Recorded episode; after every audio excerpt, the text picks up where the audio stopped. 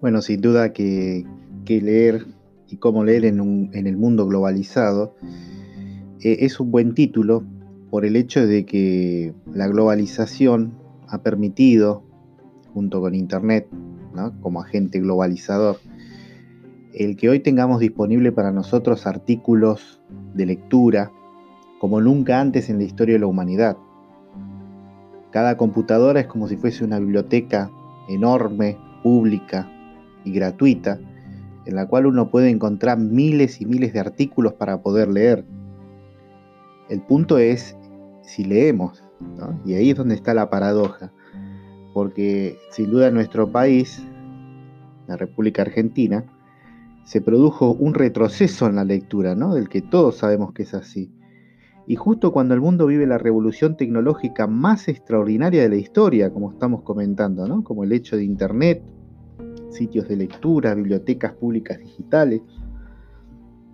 Justo cuando nos enfrentamos a uno de los más grandes desafíos de la humanidad, una revolución que se parece a la de Gutenberg, ¿sí? con el, el creador de la imprenta, las vías virtuales de transmisión del conocimiento, el libro digital o PDF, libro pantalla, el libro electrónico, justo en ese momento estamos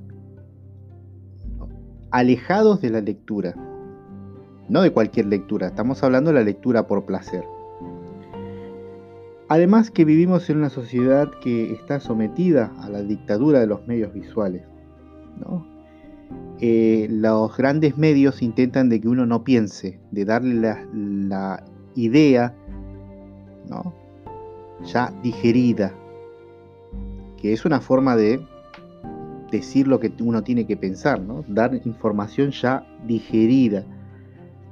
Parecería ser que la oferta enorme y tan amplia que tenemos en, los medios de comunicación es democrática. Parecería ser como que el zapping es algo democrático que nos permite cambiar los canales con velocidad y a nuestro antojo, pero en realidad lo que no nos muestra que en realidad nos obliga a permanecer más tiempo frente al aparato en un menú preseleccionado. ¿no? Así que la seducción por los medios como la televisión es tan grande que termina siendo dictatorial, porque en realidad nos siguen dando una variedad dentro de lo que ya está eh, eh, dictaminado previamente. Por eso el problema es complejo y desde luego no se trata de satanizar la televisión, pero es urgente replantear con inteligencia eh, el, cuestionamiento ¿no? a todo el público en general.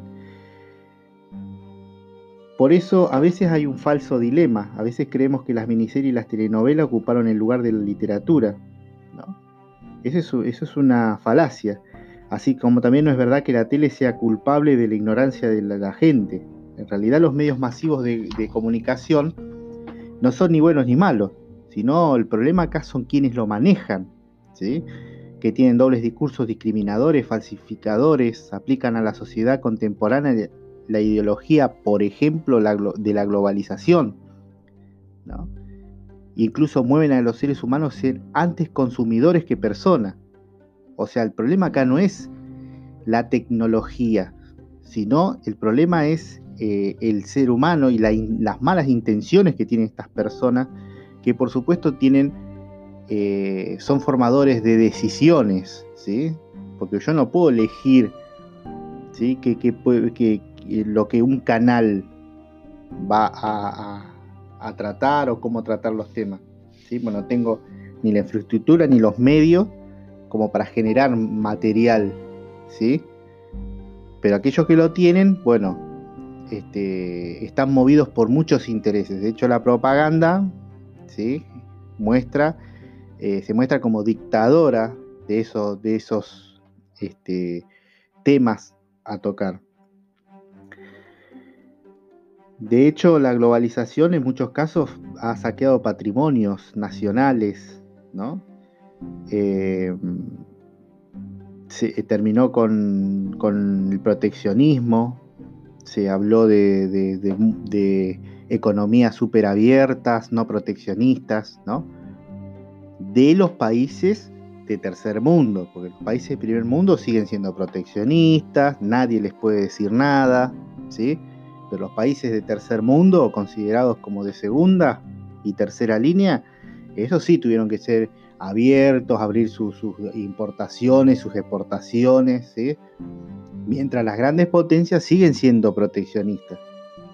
Lo que eso provoca es de que los, países de tercer y segundo y tercer mundo se, em, podemos decir, eh, queden postergados eh, eternamente hasta no salir de esa, de esa rueda. ¿no? Por eso ese discurso de la globalización, eh, donde se dice que el mundo marcha hacia una interacción, que se dice de lo inevitable, ¿no? que pretende como viejos o arcaicos los conceptos de nación y soberanía, y dice que la tecnología nos llevará inevitable a un nuevo mundo sin fronteras en el que la riqueza se derramará sobre todos los mortales siempre y cuando los mortales tengan paciencia y sepan esperar mientras los poderosos reorganizan el planeta. Bueno, ese concepto de, patria grande y todas esas cosas es por lo, por, por lo menos es dudoso. Y si bien hay ciertas decisiones que tienen, se tienen que tomar de modo multilateral, como esta pandemia del COVID-16. Hay decisiones que no las tomamos como, como isla, como si fuese una isla, sino que las hacemos en un contexto internacional. Pero también es verdad que constantemente vemos que algunas de estas decisiones son de manera unilateral. Este, y por ejemplo, lo vimos en los últimos años cuando se, se avasallaron pueblos como el Golfo Pérsico, Kosovo, Afganistán, Irak, y podemos citar muchos otros lugares, Siria, ¿no? donde ahí no se consultó a nadie, ahí se invadió y se sacó el petróleo y se bajó a tal presidente. Esas cosas no se consultaron, ¿no? Se toman de total en forma unilateral y aparte sabemos que hay, hay este, hay por supuesto, hay hay unos segundos, es toda una, pantalla de algo que, en realidad quieren, que son los recursos naturales, ¿no? Eso ya lo sabemos. Entonces, eh, el, el unilateralismo, o sea, esto de tomar decisiones de un solo lado, como si uno fuese el patrón, sigue, utilizando este mismo viejo truco de todos los imperios desde Roma hasta acá, pasando por Inglaterra, España, la Unión Soviética y los Estados Unidos, eh, cada discurso imperial se propuso eliminar fronteras y soberanías a la vez que imponía lengua, moneda, estilo y buscaba establecer el modelo imperial como universal, único e inevitable para todos los sometidos.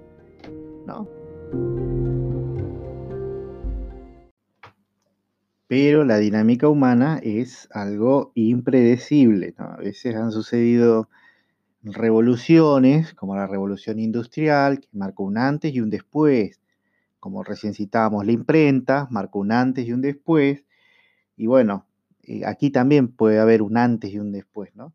Pero bueno, en gran medida depende de nosotros, ¿no? especialmente de los docentes, que debemos entendernos como formadores de ciudadanos, que pretendemos que además sean lectores competentes al día de mañana, que tengan un espíritu crítico, que es por lo que todos luchamos, ¿no? Lograr ese espíritu crítico para que eh, nuestros alumnos no sean este, meras víctimas del consumismo, ¿no? Sino que tengan eh, pensamiento propio. Bueno, este, eh, esto realmente es todo, todo, todo un, este, un desafío, un desafío, ¿no? Em, sin duda la televisión y la tecnología fascinante de los juegos virtuales tienen su influencia, pero hay que apuntar más bien que la falta de lectura de los chicos de hoy no es tan culpable la tecnología como el hecho de que sus padres tampoco leen. ¿sí? Y sus maestros tampoco, lo que es más grave. ¿no? a veces se ven este, docentes que realmente dan lástima, ¿no? Por el bajo nivel cultural que tienen, ¿no?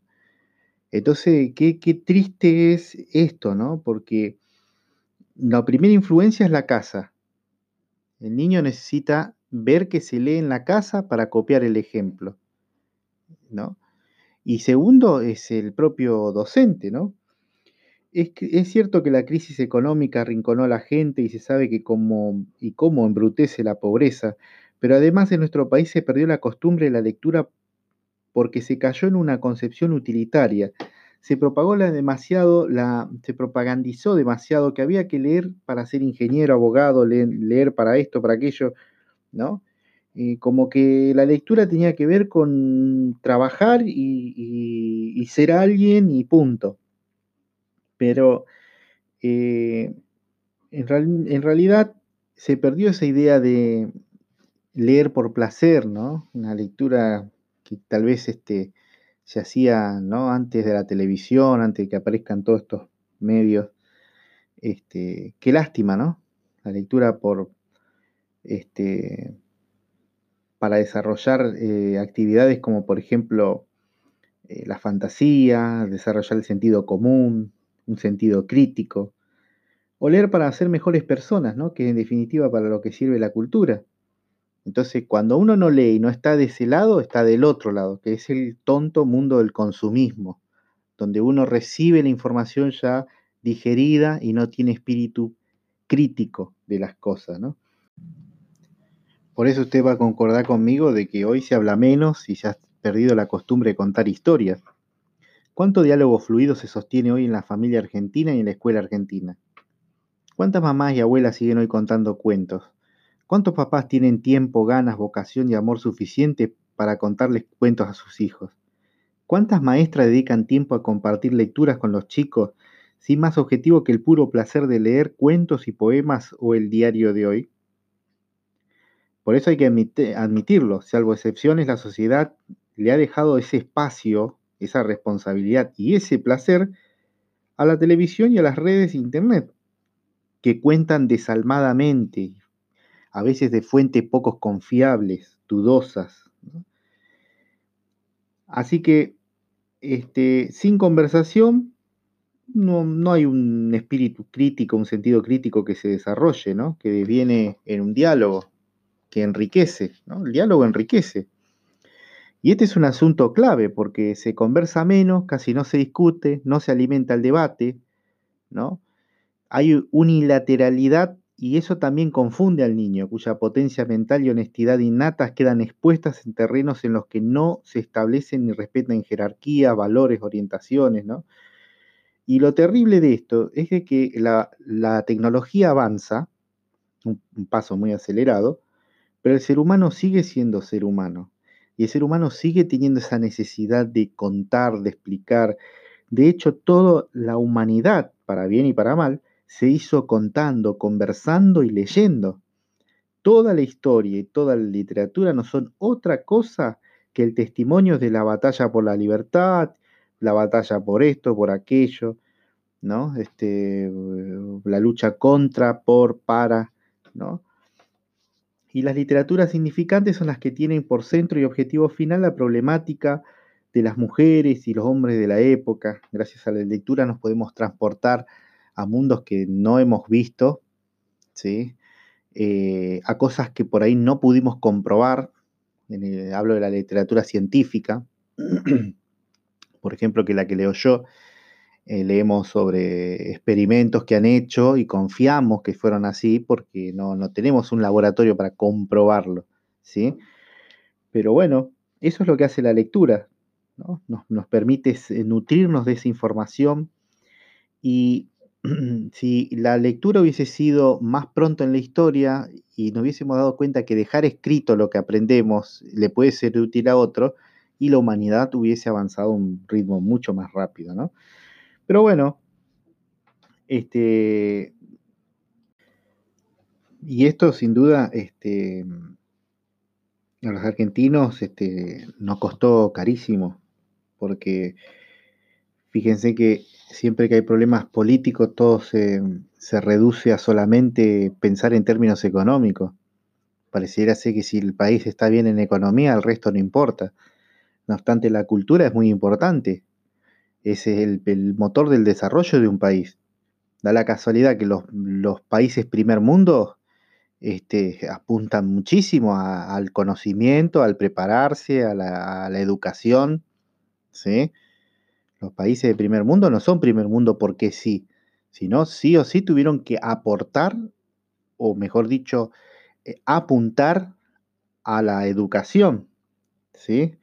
Pero cuando eh, hay problemas eh, económicos en el país, todo se envilece cultural y educativamente. Se dificulta pensar y el accionar es neurótico, como una permanente fuga hacia adelante, ¿no? Y todo se complica más cuando los chicos más pobres van a la escuela solamente a comer y no a aprender. Y entonces es un hecho que no leen porque el contexto familiar y social, y aún el educativo, no los estimula para nada en absoluto. Entonces nos damos cuenta que el problema acá no es la televisión o internet, al menos no únicamente. Pensar eso es un reduccionismo, aunque de todos modos sería buena pedagogía encenderla menos tiempo a la televisión y al internet y recuperar y fortalecer el diálogo y la charla cordial basada en la información que ofrece la lectura como modo de desarrollar el juicio crítico de los futuros ciudadanos. Pero eh, esto es una tarea que, de hecho, a nosotros como padres nos involucra de manera muy personal, ¿no? Si, como recién decíamos, si los hijos no ven que nosotros leemos, difícilmente ellos vayan a leer, ¿no? Así que es una tarea pendiente y sin duda la educación de nuestros hijos es algo que nos preocupa, ¿sí? Nos preocupa, porque nosotros vemos lo que pasa en la sociedad por no ser educada, por no tener educación. Y hay una educación que se aprende de los libros, ¿no? Pero hay la educación más este, importante del ser humano la aprenden en la casa, que son los valores, es el respeto, el respeto por el otro, por la propiedad ajena, esas cosas las aprenden en la casa. Entonces, qué bueno como padres este, eh, ser este, agentes movilizadores ¿no? de este espíritu crítico y de estos valores por la lectura, por el crecer como persona. Este sin duda es tarea de todos, de cada uno de nosotros, y es una tarea que no es ahora y después, es de todos los días, ¿no? como la vida misma.